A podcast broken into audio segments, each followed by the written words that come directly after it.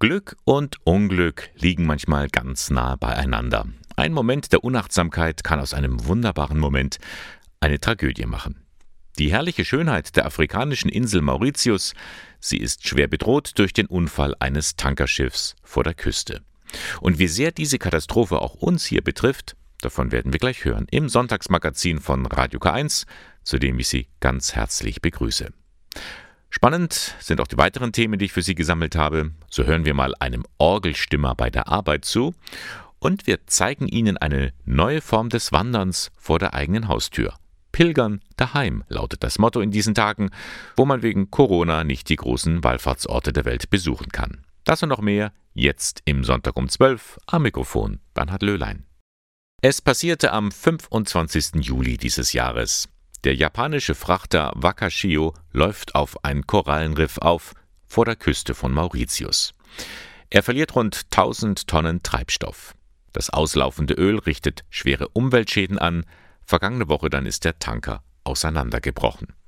Eine, die das ganze Geschehen mit blanken Entsetzen verfolgt, ist die Ingolstädter Gemeindereferentin Simone Lehrer.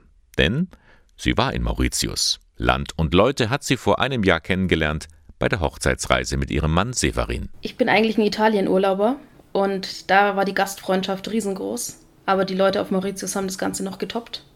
Die haben dich mit einer Herzlichkeit empfangen, haben keinen Unterschied gemacht, ob du weiß bist, schwarz bist, Asiate bist, Europäer bist. Das war denen völlig egal. Nicht nur, weil du Tourist bist, sondern einfach, ja, die haben eine Herzlichkeit ausgestrahlt, die man gar nicht beschreiben kann. Die Schönheit dieser Insel beeindruckt sie bis heute. Vor allem das klare Meer. Unvergessen ein Schnorchelausflug beim Korallenriff am Point des Nies. Man stellt sich halt vor, ja, da schwimmt halt ein, zwei Fischchen oder irgendwas, aber als man dann den Kopf unter das Wasser getan hat, kam man sich vor wie im Disney-Film Findet Nemo. Mit Korallen, mit Anemonen, mit den ganzen bunten Fischen. Ich sage immer, die Dori ist vorbeigeschwommen und der Nemo selber auch. Und es war einfach so beeindruckend. So wunderschöne Vielfalt und ja, buntes Meer und klar, nicht so dreckig, sondern wirklich ja, beeindruckend. Und genau an dieser Stelle, genau an diesem Riff, an dem Simone Lehrer mit ihrem Mann im Wasser war, dort ist nun der Tanker aufgelaufen. Eine Katastrophe, die sie selbst kaum in Worte fassen kann. Ich habe einen Instagram-Post gemacht und habe drunter geschrieben, mein Herz weint. Und das beschreibt es eigentlich ganz gut.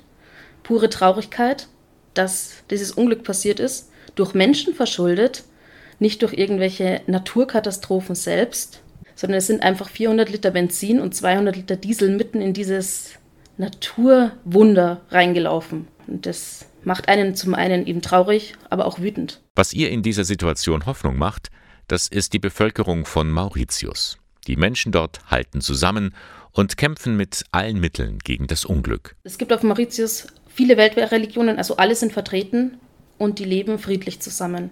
Genauso ist es völlig egal, welche Herkunft man hat.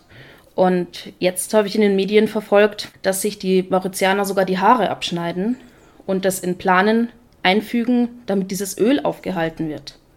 Also wirklich purer Zusammenhalt. Save Mauritius Reef. Unter diesem Hashtag kann man im Internet die Menschen in Mauritius unterstützen. Und Simone Lehrer will als Gemeindereferentin Kindern zeigen, wie kostbar und zerbrechlich die Schöpfung Gottes ist. Wenn wir den Schöpfungsbericht anschauen, das heißt, Gott schuf die Tiere des Meeres, da habe ich oft Bilder von Mauritius hergenommen. Und da kann man natürlich dann auch den Punkt machen, wie können wir unsere Schöpfung bewahren, was zerstört sie.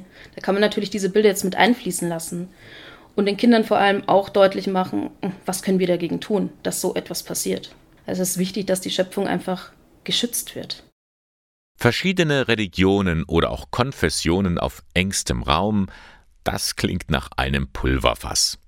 Was in vielen Teilen der Welt undenkbar wäre, in Eichstätt ist das gelebte Realität. Und das ganz friedlich. Im Collegium Orientale, einem Priesterseminar für die katholischen Kirchen des Ostens, prallen unterschiedliche Glaubens- und Lebensgrundsätze zusammen. Und trotzdem, das geht. Dieses weltweit einzigartige Modell für mehr Verständnis und Toleranz hat Annika Teiber-Groh besucht. Verständnis füreinander schaffen. Das klappt durch Reden, Reden, Reden. Im Collegium Orientale in Eichstätt treffen sich die Studierenden zum Mittagessen im Speisesaal. Die Wände sind bunt mit Ikonen bemalt, es duftet nach Schnitzel und Kroketten. Das gemeinsame Mahl ist für ein Priesterseminar nicht ungewöhnlich, wohl aber die Zusammensetzung. Die Studenten des Collegium Orientale kommen aus den unterschiedlichsten Ostkirchen.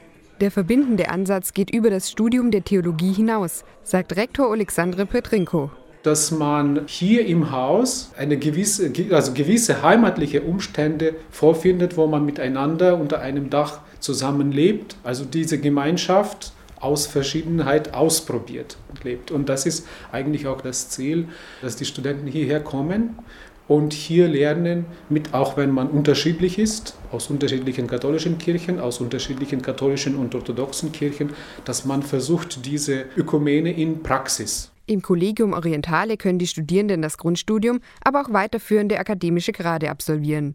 In Gottesdiensten und Gebeten lernen sie Unterschiede und Gemeinsamkeiten ihrer Konfessionen kennen. Damit ist das Collegium Orientale in dieser Form weltweit einzigartig. Ein Grund für Georgi Geguchatze, sich für das Studium in Eichstätt zu bewerben, erzählt der Kollegiat. Er gehört der georgisch-orthodoxen Apostelkirche an.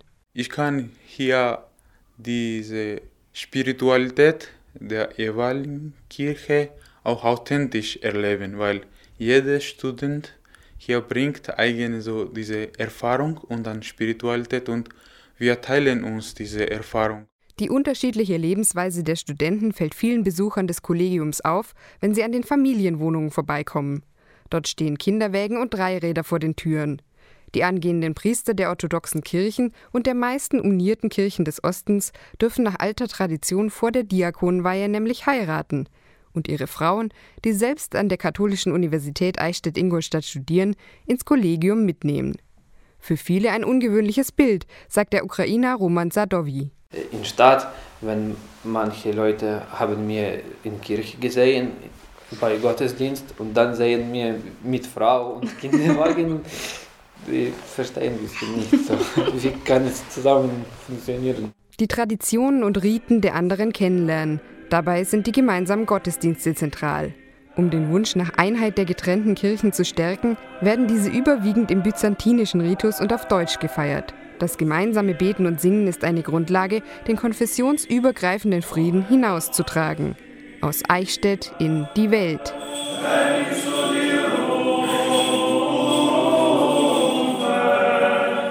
Das Collegium Orientale Annika Teiber-Groh hat das Priesterseminar für die katholischen Kirchen des Ostens für uns vorgestellt.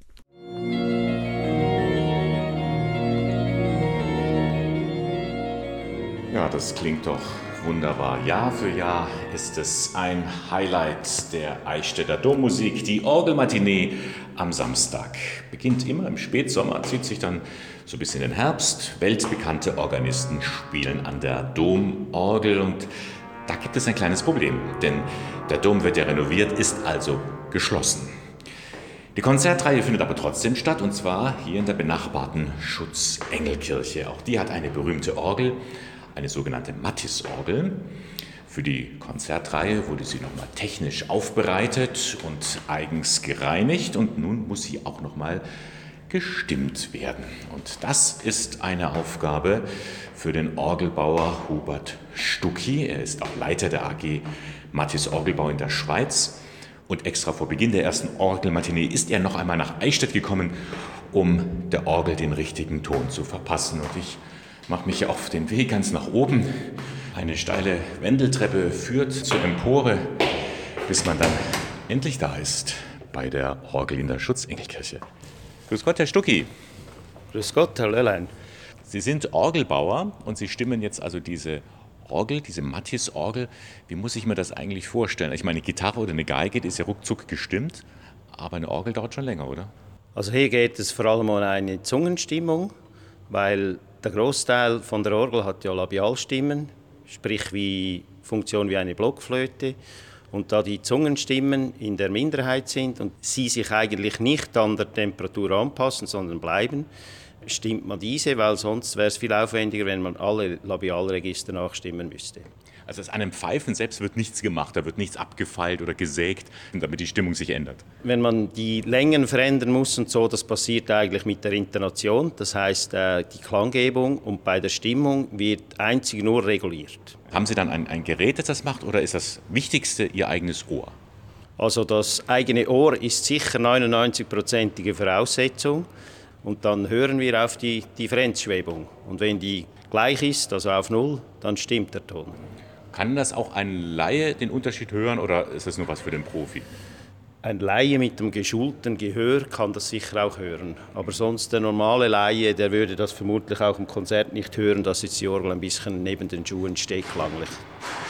So, wie läuft das jetzt ab? Die erste Phase des Stimmens? Also man geht, man geht mal zum Hauptwerk, schaut mal durch, dass der Oktav 4 stimmt, im Quint-Quartenzirkel dass eigentlich alles gleich gut oder gleich schlecht stimmt. Und wenn das gemacht ist, zieht man dementsprechend die, die Zungenregister. Das wäre jetzt der Rulzian 16 Fuß. Da hört man, dass, dass das ziemlich daneben tönt. Die Finden Sie, also wo, wo, merken Sie jetzt denn, dass es richtig schief ist? Also wenn ich jetzt, wenn ich jetzt das dazu ziehe, dann, dann hört man eine ziemlich schnelle Schwebung. Jetzt ist es rein. Hm. Jetzt müssen Sie natürlich also in der Orgel die Zungen sozusagen verändern, aber jemand anders muss ja dann gleichzeitig hier den Ton spielen. Sie können ja nicht überall sein. Ja, das ist natürlich schon so. Es gibt zwei Varianten, um eine Orgel zu stimmen. Also es muss sicher einer in der Orgel sein. Äh, moderne Orgel, die kann man äh, mit einer Fernsteuerung über äh, Elektromagnete ansteuern. Das heißt, die Register kann man teilweise auch sogar automatisch äh, von der Orgel wählen.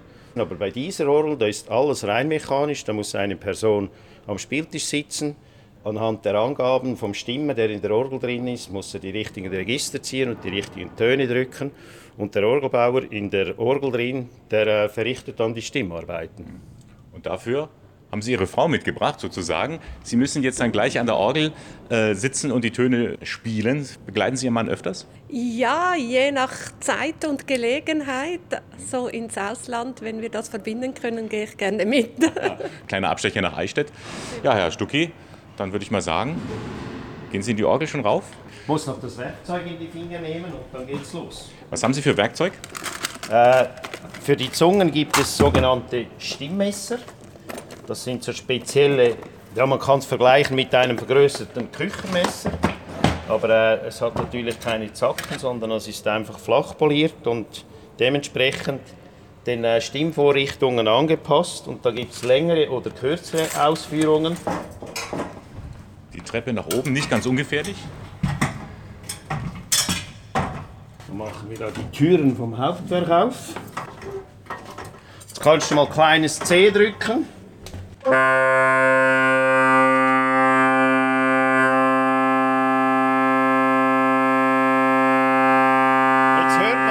Pfeife stimmt, indem ich den Schlitz geöffnet habe. Das Weiter. heißt, Sie haben das gehört vor allem. Ja, genau. Weiter.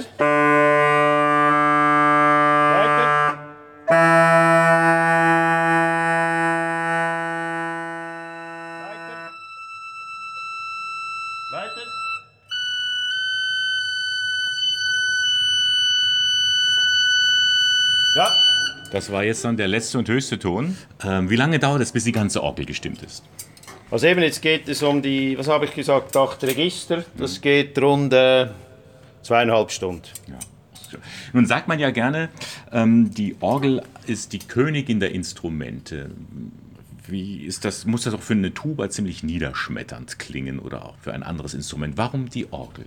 Der Unterschied ist natürlich schon, äh, die, die Orgel ist ja eigentlich, äh, wie soll ich sagen, Orchesterersatz.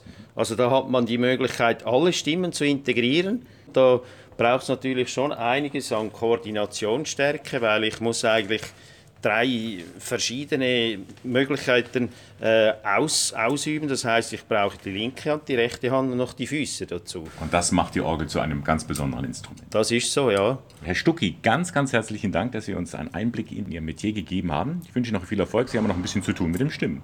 Das ist so, ja. Ich bedanke mich auch her recht herzlich, dass ich da etwas sagen konnte über die Orgel von der Schutzengelkirche und wünsche Ihnen einen guten Tag. Dankeschön. Es tut so gut. Ein paar Schritte in der Natur und schon weitet sich der Blick, kann man frei atmen, neue Kraft tanken. Wandern ist in. Und eine ganz bestimmte Form des Wanderns boomt schon seit vielen Jahren das Pilgern. Man genießt einfach die Landschaft und auch einmal das zu sich kommen und einmal das über sich nachdenken. Man hat mal Gedanken, die, auf die man so nicht kommt. Man holt sich jemanden ins Gedächtnis, der irgendwo im Alltag verschwindet. Es ist einfach ja, Freizeit auch für die Seele. Pilgern ist Wandern plus. So bezeichnet es der Leiter der Wallfahrts- und Tourismuspastoral in der Diözese Eichstätt, Domkapitular Reinhard Kürzinger. Er hat nur ein Problem. Corona hat ihm bei den Planungen einen Strich durch die Rechnung gemacht. Wir haben zu einem Höhenflug angesetzt, Pilgerreisen pumpen und jetzt der jähe Absturz. Wir müssen eine Reise nach dem anderen absagen. Rom, Heiliges Land, Lourdes und auch die Jakobswege sind verwaist. Die großen Wallfahrtsorte sind verwaist, darum hat man sich für einen anderen Weg entschieden. Pilgern daheim heißt das Motto, also vor der eigenen Haustür. Dieses Tagespilgern ist gerade für Einsteiger gut geeignet. Das ist ein Schnupperangebot. Interessierte, die vielleicht H.P. Kerkeling gelesen haben und sich diesen langen Weg durch Spanien an das Grab des Apostels Jakobus nicht zutrauen, die können hier auf Strecke gehen, sozusagen vor der Haustüre und können einmal eintauchen in das Pilgererlebnis und vielleicht auch infiziert werden mit dem Pilgervirus. Möglichkeiten gibt es viele, etwa der Wallfahrerweg im Naturpark Altmühltal, der ökumenische Pilgerwanderweg, der zu den geistlichen Wurzeln des Bistums führt, oder das Samstagspilgern für eine kleine Gruppe. Also Samstagspilgern ist ein offenes spirituelles Angebot. Es gibt immer wieder biblische Impulse, es wird aber unterwegs auch geschwiegen. Und das Angebot ist im Grunde kostenlos. Die Pilger reisen selber an, die bringen sich ihre Brotzeit mit. Zwei, drei Stunden oder vielleicht einen Tag ist man zusammen unterwegs und dann löst sich diese Gemeinschaft wieder auf. Also warum in die Ferne schweifen? Das Gute liegt so nahe. Alle Infos finden Sie auf der Homepage der Diözese Eichstätt. Ja, die Sehnsucht, dem Alltag für eine Weile zu entfliehen, mal so richtig abzuschalten und Körper und Seele in Einklang zu bringen, das treibt halt viele um. Was mir beim Pilgern äh, ausgezeichnet gefällt, ist, das, dass man zur Ruhe kommen kann, dass man sich ja das Hirn frei blasen kann. Da kommen einem oft sehr, sehr gute Gedanken. Und das Schönste sind eigentlich die Menschen, die mit einem den Weg gehen. Und das war auch schon wieder der Sonntag um 12 von Radio K1. Die Beiträge von heute können Sie alle im Internet nochmal nachhören unter www.radiok1.de. K1 finden Sie in Eichstätt am Leonroth-Platz. 4 Moderation und Redaktion der Sendung Bernhard Löhlein. Ich darf mich verabschieden, wünsche Ihnen noch einen schönen sonnigen Sonntag. Ein bisschen Abkühlung tut auch gut und dann hören wir uns am nächsten Sonntag wieder. Bis dann, alles Gute.